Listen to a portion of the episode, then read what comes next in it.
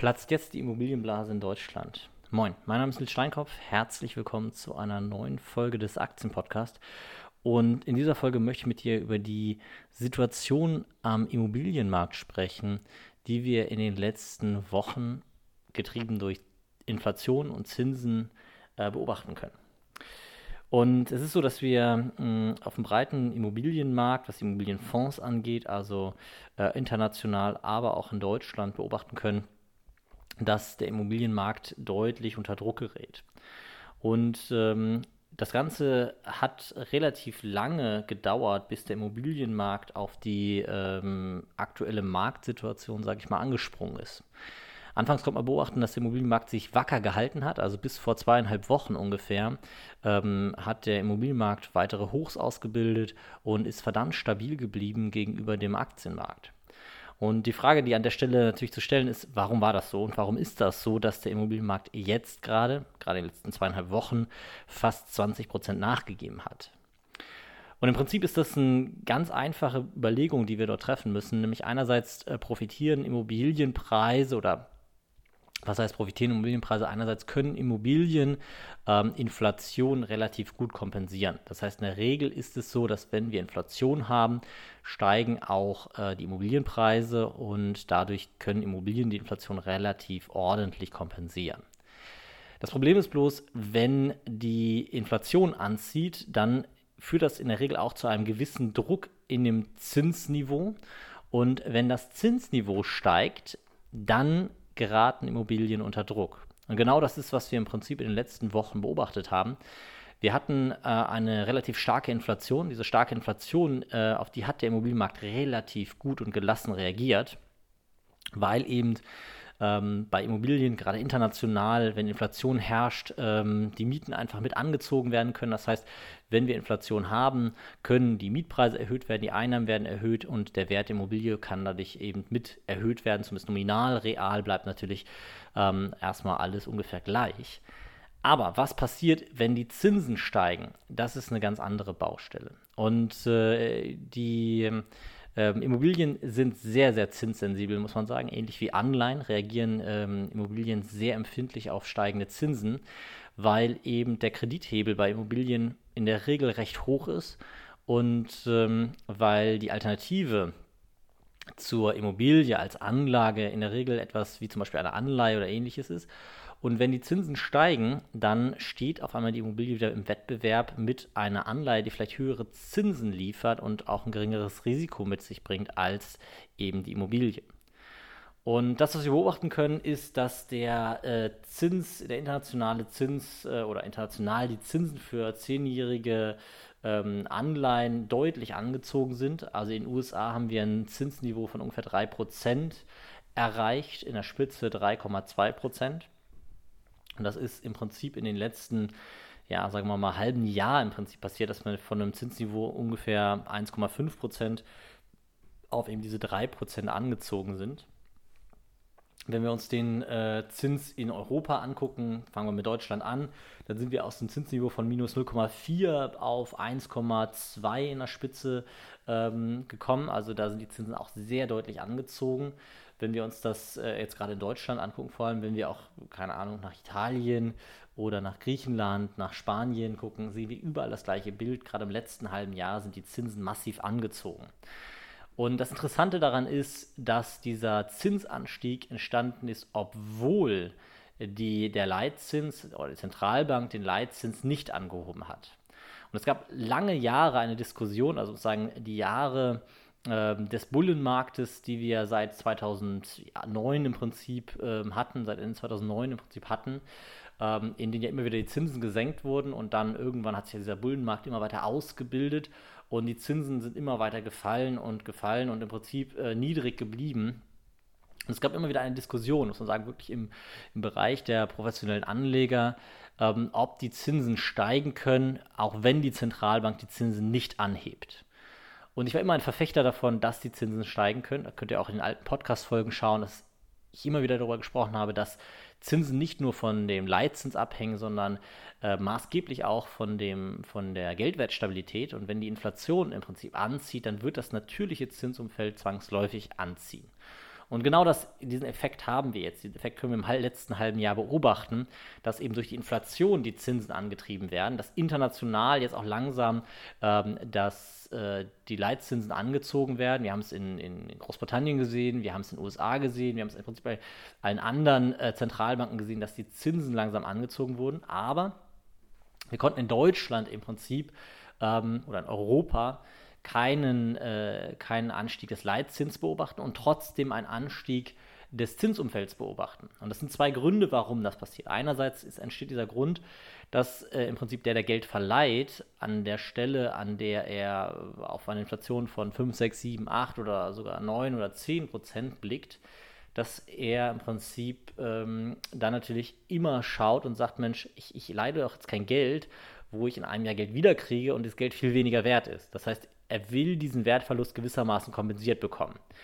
Diese Kompensation findet nicht eins zu eins statt. Das heißt, wenn man ein 8%iges Zinsniveau hat, wird man nicht gleich 8%ige Zinsen sehen, äh, 8%iges Inflationsniveau wird man nicht 8%ige Zinsen sehen, so rum, ähm, sondern es sind eher trägere Prozesse. Nichtsdestotrotz ist es so, dass dies ein Effekt ist. Und der andere Effekt ist, dass wenn die Inflation aus dem Ruder läuft, sind in der Regel die Zentralbanken gezwungen dazu, ähm, die Zinsen anzuheben. Das können wir in Europa noch nicht beobachten. Also noch sind die Zinsen angehoben worden. Ähm, ich vermute aber, dass der Druck auf die Zentralbank immer größer wird und das zwangsläufig irgendwann passiert, in, innerhalb dieses Jahres noch. Ähm, aber es ist tatsächlich noch nicht passiert. Und dennoch sind die Zinsen angestiegen in Europa. Das heißt, die Frage ist, wie passiert das? Und das ist einfach ein Thema der Opportunität. Es gibt eben Alternativen und zwar international. Ich könnte mein Geld jetzt ja äh, aus Europa exportieren und in den USA anlegen und bekomme dann dort 3% Zinsen. Ähm, ich habe zwar ein Wechselkursrisiko, aber nichtsdestotrotz, ich bekomme dort 3% Zinsen. Und diese 3% Zinsen sind meine Opportunität gegenüber den 1,5% oder vielleicht äh, sogar von einem halben Jahr minus 0,4% Zinsen, die ich in Europa bekommen habe. Bei annähernd ähnlichem Risiko. Und dementsprechend kommen natürlich dann Kapitalanleger auf die Idee zu sagen, Mensch, dann ziehe ich mein Geld ab aus Europa. Vielleicht bin ich sogar Amerikaner und ziehe dann mein Geld aus Europa ab und lege es in den USA wieder an. Und auf einmal ist das Angebot an Geld geringer und damit steigt der Zins in Europa. So, das heißt, man hat zwei große Effekte, die im Prinzip einwirken auf das Zinsniveau. Ähm, gezwungen durch Inflation natürlich auch ähm, oder getrieben durch Inflation, die zu einem natürlich steigenden Zinsumfeld führen, obwohl der Leitzins nicht angehoben wird. So, und dieses natürlich steigende Zinsumfeld führt am Immobilienmarkt zu zwei Effekten gerade. Und da müssen wir uns wieder angucken, was im Immobilienmarkt passiert. Momentan gibt es zwei große Kräfte. Die eine Kraft ist die Inflation, die eigentlich Preistreiber für Immobilien ist. Das heißt, wir haben dort steigende Immobilienpreise, wir haben dort steigende Mieten, gerade wenn man sich anguckt, wie viel ähm, Indexmieten, Mietverträge es mittlerweile in Deutschland gibt. Wir haben dort nicht nur steigende Preise bei den Immobilienpreisen, sondern wir haben auch ganz massiv steigende Preise ähm, bei allen ähm, sage ich mal, Leistungen rund um Immobilien. Das heißt, ähm, die verschiedenen Gewerke steigen massiv im Preis. Und das ist eben ein Effekt, der eigentlich zu einer Teuerung in der Immobilienbranche oder in dem Immobilienmarkt führt. Wir haben auf der anderen Seite aber den steigenden Zins. Und der steigende Zins, der wirkt sich auf die Immobilien massiv aus, weil die Alternative zur Immobilie wieder interessanter wird. Wenn ich, und das ist immer das einfachste Beispiel, wenn ich ein 10%iges Zinsumfeld habe, das heißt, ich gehe zur Sparkasse, lege meine 100.000 Euro bei der Sparkasse an, bekomme ich bei 10% Zinsen 10.000 Euro jedes Jahr. Wenn der Immobilie ähm, als Alternative dort steht und ähm, ich sage jetzt mal 10.000 Euro Miete bringt, dann bin ich bereit, für diese Immobilie maximal 100.000 Euro auszugeben, weil sonst kann ich einfach zur Sparkasse gehen und dort meine, ähm, mein Geld quasi äh, im Tages, Tagesgeld oder auf dem Sparbuch anlegen und bekomme eben den gleichen Wert mit weniger Risiko. Das heißt, in einem 10%igen äh, äh, Zinsumfeld ist eine Immobilie, die 10.000 Euro Miete liefert, äh, 100.000 Euro maximal wert. Ein ganz hypothetisches Modell, ähm, in der Realität eher deutlich unter 100.000 Euro. Ähm, beziehungsweise es gibt noch einen weiteren Effekt, der da eine Rolle spielt, was sie am Ende wirklich wert ist. Aber da komme ich gleich drauf. So, wenn jetzt das Zinsumfeld bei einem Prozent liegt, dann gehe ich mit meinen 100.000 Euro wieder hin zu ähm, der Sparkasse und bekomme 1000 Euro Zinsen pro Jahr. Jetzt ähm, gibt es die Immobilie, die immer noch 10.000 Euro li äh, Miete liefert. Und ähm, wenn ich jetzt 10.000 Euro Zinsen bekommen möchte bei der Sparkasse, muss ich eine Million Euro anlegen. Das heißt, auf der anderen Seite ist die Immobilie im Wettbewerb mit einer Million als Invest im Tagesgeld. Das heißt, wenn ich für diese Immobilie, die 10.000 Euro Miete bringt, eine Million Euro an ähm, Kaufpreis zahle, dann ist das in Anführungsstrichen immer noch gerechtfertigt. Das heißt, wir haben, ähm, wir verschieben im Prinzip über den Zins den Faktor, den wir ähm, als angemessen empfinden, also den ähm, Miete äh, zu Kaufpreisfaktor, den wir als angemessen empfinden, ähm, und äh, verschieben den im Prinzip durch das Zinsumfeld. Das heißt, desto niedriger die Zinsen, desto höher ist der Faktor, mit dem wir Immobilien bewerten. Mit anderen Worten, desto höher der Zins, desto niedriger ist der Faktor. So, und wenn wir jetzt diese beiden Effekte zusammen betrachten, dann stellen wir relativ schnell fest, dass steigende Zinsen schlecht für Immobilienpreise sind. Weil steigende Zinsen ähm, führen im Prinzip zu fallenden Immobilienpreisen, wenn die Mieten konstant bleiben. Wenn wir jetzt aber auf der anderen Seite eben die Inflation haben, dann ist das so ein, so ein Doppeleffekt. Das heißt, die Inflation treibt eigentlich die Mietpreise in die Höhe, zumindest nominal, real natürlich nicht, aber nominal treibt es die in die Höhe. Und äh, auf der Gegenseite haben wir eben den, den zweiten ähm, Faktor, nämlich den Zins, der auch dadurch in die Höhe getrieben wird, der dann auf den Immobilienpreis drückt. So, und jetzt gibt es noch in der, an den Kapitalmärkten noch weitere Faktoren, nämlich es ist entscheidend, geht man davon aus, dass der Zins langfristig eher fällt oder geht man davon aus, dass der Zins langfristig steigt? Wenn wir davon ausgehen, dass der Zins langfristig eher fällt, sind wir bereit, einen höheren Preis für die Immobilie zu zahlen, als eigentlich momentan gerechtfertigt wäre. Das heißt, im 10%igen Zinsumfeld, wo man vielleicht eigentlich sagen würde, Mensch, 100.000 Euro für die Immobilie ist ähm, ja schon relativ teuer, weil die Alternative ist, ich lege 100.000 Euro im Sparbuch an und bekomme meine 10.000 Euro Zinsen. Ähm, in dem Umfeld, wenn ich davon ausgehe, dass die Zinsen fallen, bin ich vielleicht sogar bereit, 150.000 Euro für die Immobilie zu bezahlen, wenn ich davon ausgehe, dass die Zinsen in den nächsten Jahren von 10% auf 2% fallen. Weil beim 2%igen Zinsumfeld wäre meine Immobilie dann nämlich 500.000 Euro wert. Und genau dieser Effekt, der ähm, spielt auch noch eine Rolle und wir haben den gerade negativ, weil die Erwartung äh, gerade international eher ähm, dahin tendiert, dass, dass der Markt davon ausgeht, dass die Zinsen langfristig steigen, langfristig höher bleiben. Und dementsprechend gibt es momentan eine extrem hohe Nachfrage nach Krediten, nach Anschlussfinanzierung, nach äh, äh, Neufinanzierung, um eben jetzt noch möglichst sich die in Anführungsstrichen günstigen Zinsen zu sichern, die langfristig noch günstigen Zinsen zu sichern, weil gerade wenn man Hypotheken ähm, Kredite, sich, Kredite sich anguckt, dann ist das Zinsniveau immer noch sehr überschaubar mit 1,6 Prozent ungefähr auf, äh, auf 10, für zehnjährige Laufzeit. Und dementsprechend ähm, gibt es einen weiteren Effekt, der zusätzliche Nachfrage, künstliche zusätzliche Nachfrage aus psychologischen Gründen im Immobilienmarkt ähm, erzeugt der zu einem künstlichen Anstieg, einem weiteren künstlichen Anstieg des, äh, des Zinsumfelds führt, der darauf basiert, dass man davon ausgeht, dass die Zinsen eben langfristig hoch bleiben. Und dieser Effekt, der ist doppelt negativ. So, und jetzt haben wir viel über Zinsen gesprochen. Was passiert jetzt gerade am Markt? Platzt gerade diese Immobilien, äh, äh die Immobilienblase, die wir die letzten Jahrzehnte aufgebaut haben. Und diese Frage, die kann man im Prinzip ja sehr, sehr umfangreich ähm, analysieren. Ich will sie aber kurz fassen, weil im Prinzip können wir sagen, aktuell fällt der, ähm, ja, der Markt, gerade wenn man die Immobilienfonds sich anguckt, äh, drastisch. In den letzten zweieinhalb Wochen haben wir irgendwie ca. 20 Prozent Einbruch am Immobilienmarkt gehabt, gerade was diese, dieses Thema Zinsen, äh, dieses Thema äh, ja, steigende Zinsen angeht. Also durch die steigenden Zinsen haben wir dort einen Einbruch am Immobilienmarkt, nachdem das lange relativ stabil war, weil eben die Inflation auf der Gegenseite gesehen wurde und die Immobilie als in Anführungsstrichen der sichere Hafen dort noch bewertet wurde. Weil reine Inflation ohne steigende Zinsen, da sind Immobilien relativ stabil. Inflation mit steigenden Zinsen, da bekommen Immobilien tatsächlich dann Probleme. Und lange Zeit war die Inflation übergewichtet äh, über den Zinsen. Dann kamen die Zinsen dazu Und auf einmal ist das Ganze gekippt, ähm, dass eben die Immobilien an der Stelle ähm, dann auch abgestraft wurden. Und deswegen beobachten wir gerade in den letzten zweieinhalb Wochen diesen, diesen Preisverfall im Immobilienmarkt, wie wir ihn gerade eben, eben sehen können. So, und ähm, trotzdem würde ich sagen, wir gehen nicht davon aus, dass wir über das Platzen einer Immobilienblase sprechen, sondern es ist eher eine Anpassung, eine Korrektur an das äh, korrigierte Zinsumfeld.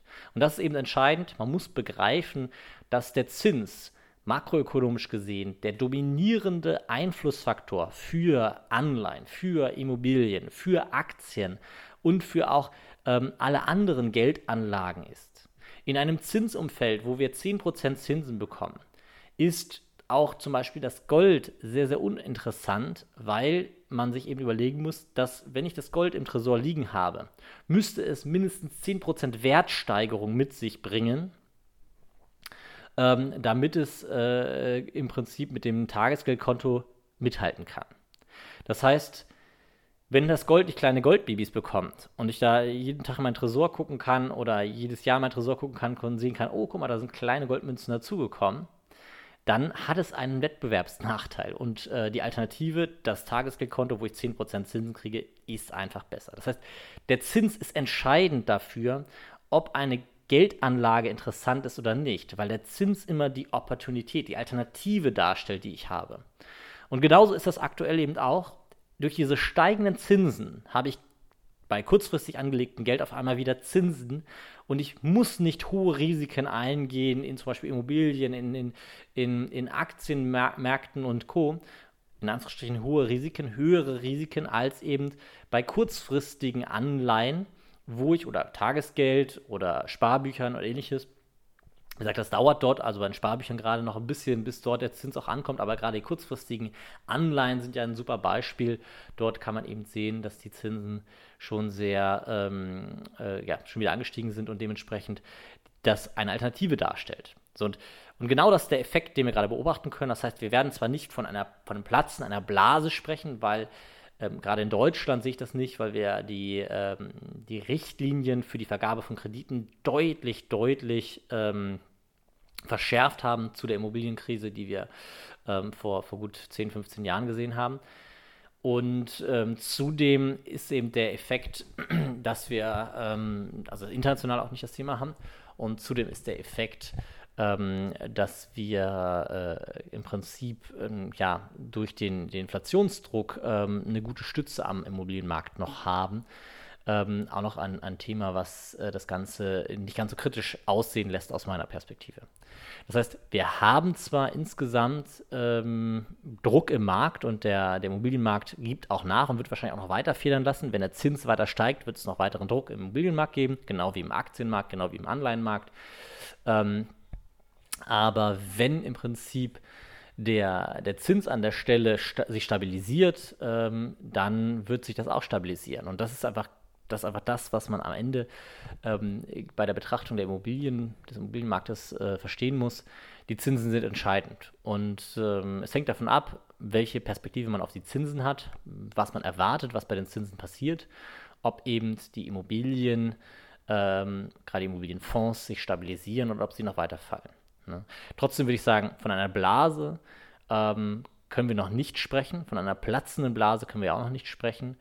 Was wir aber sicher sehen werden, dass in manchen Lagen, manchen Bereichen einfach die Preise, die jetzt aufgerufen werden, nicht mehr bezahlt werden, ähm, weil einfach äh, sich das Ganze nicht mehr rechnet, weil es bessere Opportunitäten gibt, bessere Alternativen und man vielleicht doch lieber zu einer Anleihe oder was anderem greift, wo man halt dann doch wieder relativ ordentliche Zinsen kriegt und die Immobilie mit ihrem Risiko an der Stelle einfach ein, ein Tucken zu hoch ist. Ne? Das ähm, an der Stelle.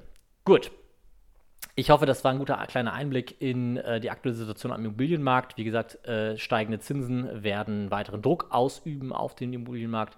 Wenn die Zinsen sich stabilisieren, wird sich das Ganze auch stabilisieren. Das heißt, der entscheidende Blick, auf den wir momentan gucken müssen, das sind die Zinsen. Wir müssen eben schauen, wie verhält sich die Zentralbank in den nächsten Monaten, wie verhalten sich die Zentralbanken weltweit in den nächsten Monaten, weil nicht nur die Europäische Zentralbank dort eine Rolle spielt, wie verhalten sich die Zinsen in den nächsten Monaten und äh, natürlich auch einen Blick auf die Inflation werfen, weil die doch unterm Strich auch entscheidend ist für das Ganze. Gut, das soll es für heute gewesen sein.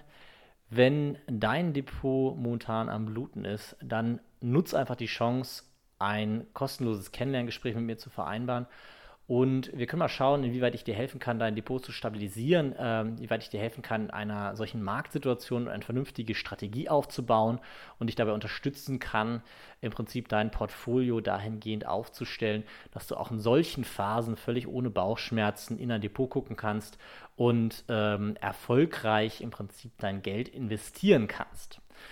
Also, falls das für dich interessant ist, gerne einfach einen Termin buchen unter finance.academy/termin.